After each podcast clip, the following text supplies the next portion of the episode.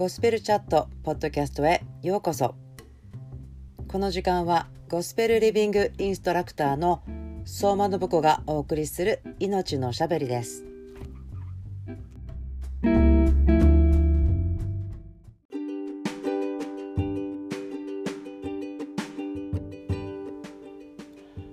皆さんこんばんは。ゴスペルエッセンスライフの相馬信子です。23 day チャレンジゴスペルチャットポッドキャストへようこそ。今日は3月23日 Day 16になりました。信仰希望愛をセンターにして命のおしゃべりをしています。今日はじっと見ること見つめることについてお話ししたいと思います。今日も私の家の近くは朝は曇っていましたけれども午後は暖かくなりました。ですから私はいつもの通りまたお出かけしてですね自転車に乗り川の両脇に咲いてるすごく綺麗な桜を見ていたんですけれどももちろん自転車で走ってる時にはあんまりじっと見てるとですね結構川に近いところなのでちょっとバランスをもし崩してしまったりとかしたら本気で川に落っこってしまうかもしれないので危ないですしまたぼーっとしてると前から車がやってきます。後ろからもやってきますからあんまりじーっと見つめるのはですね自転車に乗ってる時にはできないんですけれども時には自転車から降りてじーっと見てわあすごいなこんなに綺麗な桜。本当になんか今年はですね私の心のせいでしょうか神様の何かがあるんでしょうか。とても桜が綺麗に見えます。霞のように見える桜っていうんでしょうかね。こう雲の塊のような印象を受けます、まあ、ですから個人的にはですねこれは神様の栄光のことだったり天のことを思いなさいって神様からのひそひそっていうですね個人的なおしゃべりかなと思っているんですね。美しく作られた自然のいろいろなものは主の栄光を述べ伝えているので確かに聖書的に見ても桜の花が主を崇めていること主の栄光を受け取って輝いていることアーメンと言っていいと思うんですけれども私はですねじっと見るのが大好きです。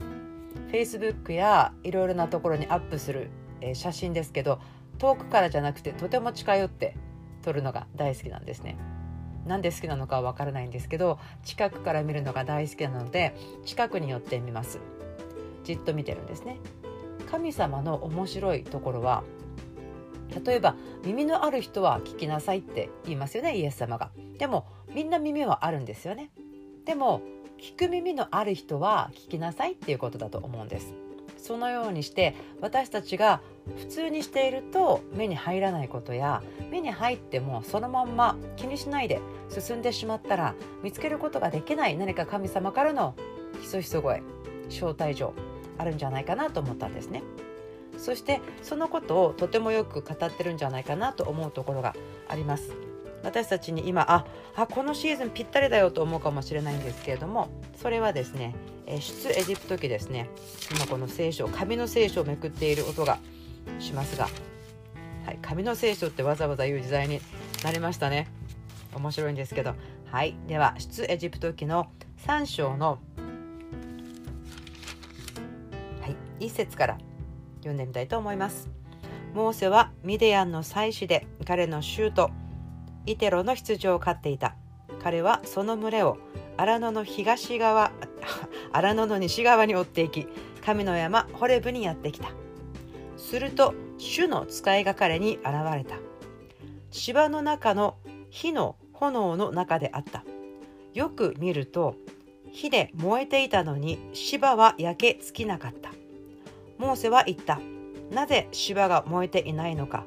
あちらへ行ってこの大いなる光景を見ることにしよう。主は彼が横切って見に来るのをご覧になった。神は芝の中から彼を呼びモーセモーセと仰せられた。彼ははいここにおりますと答えた。神は仰せられた。ここに近づいてはいけない。あなたの足の靴を脱げ。あなたの立っている場所は聖なる地である。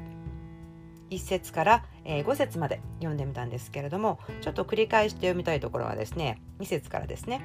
すると主の使いが彼に現れた。芝の中の火の炎の中であった。よく見ると火で燃えていたのに芝は焼けつけなかった。モーセは言った。なぜ芝が燃えていかないのか。あちらへ行ってこの大いなる光景を見ることにしよう。主は彼が横切って見に来るのをご覧になった。神は芝の中から彼を呼びモーセモーセと仰せられた。彼ははいここにおりますと答えた、はい、ちょっと不思議だというか、えー、芝の中の火の炎の中に主の使いがいたんですね。そしてこの芝ってこう木のことですよね。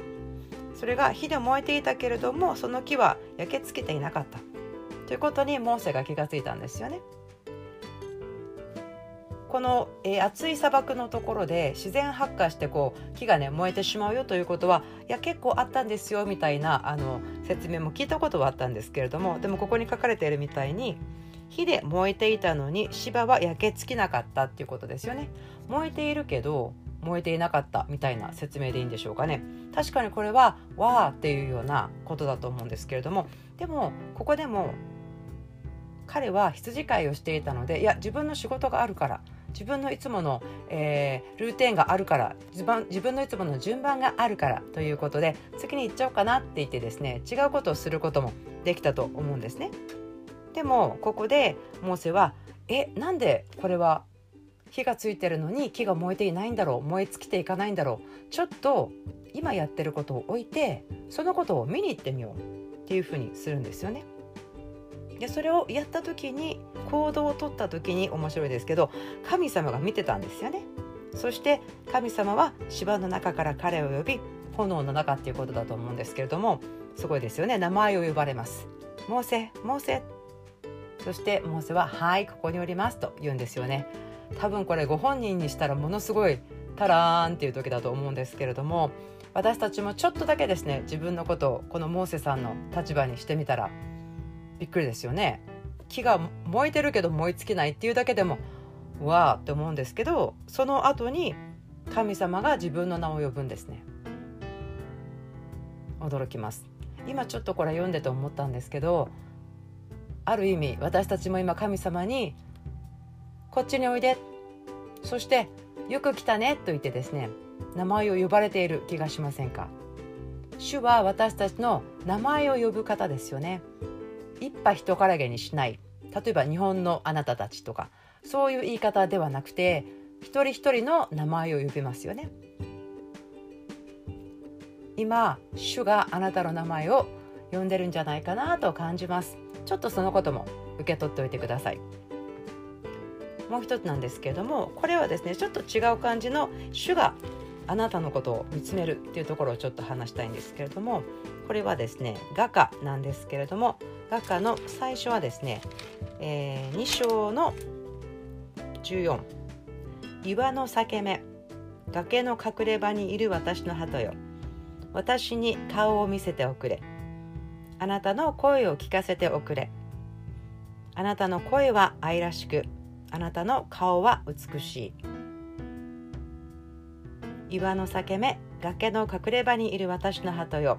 私に顔を見せておくれ。あなたの声を聞かせておくれ。あなたの声は愛らしくあなたの顔は美しい。これは主が私たちの顔を見たいなと思ってるっていう心なんですけどももう一つ一箇所ですね読みたいんです、えー、画家の4章の9節ですね。私の妹花嫁よ。あなたは私の心を奪った。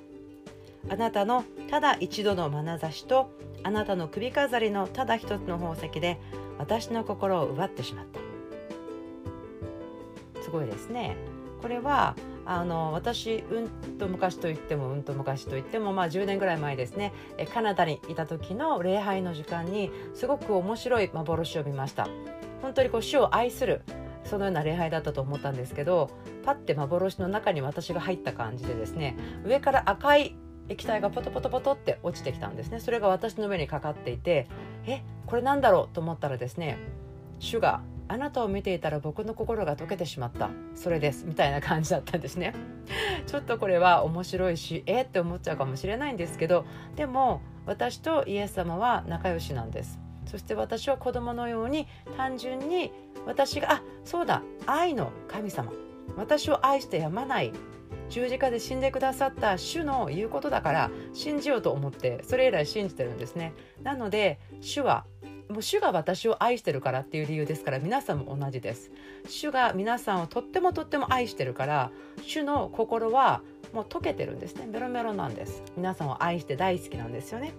ですから私は今日皆さんが主によってですね名前を呼ばれていることそしてこっちを向いてごらん。私と目を合わせて。私のしてることをじっと見てごらん。あなたの周りで今起こっているいろいろな心の中のことや物理的なことからちょっと離して。こっちに一歩進んで二歩進んで私の方に来てごらん。そうすれば私の心にあるものが私の目からあなたの目の中に入っていくよ。私の心が言葉を通して音を通してあなたの中に流れていきますよ。あなたの魂の中に私の言葉が蓄えられていきますよということをですね感じるんですね。ですから今日覚えてください。あなたは主によって名前を呼んでもらってそしてとっても愛されていて私に顔を見せてください。あなたの声は愛らしいんですよ。と言われていて私の方を見つめてごらん。私と目を合わせてごらん。って言われてると思うんですね。ですから今日そのことを受け取りましょう。では祈ります。イエス様あなたは私たちの花婿です。私たちを花嫁として情熱を持って愛してくださっていることをありがとうございます。私たちに聖霊様今啓示をください。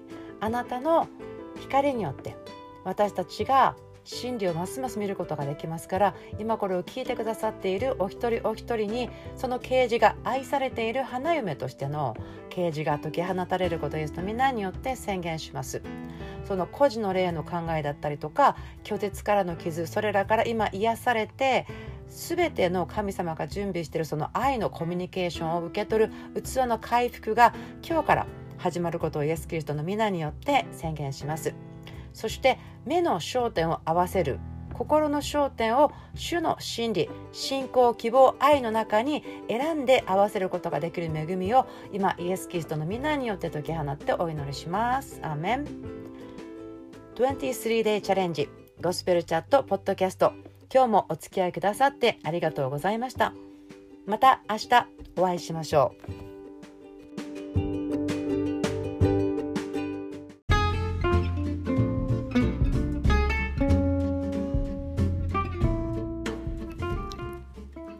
ゴスペルエッセンスライフのゴスペルチャットポッドキャスト聞いてくださってありがとうございました。今日があなたにとって天のお父さんの喜びと愛でいっぱいの日でありますようにイエスの皆によって祝福します。それではまた次のポッドキャストで会いましょう。バイバイ。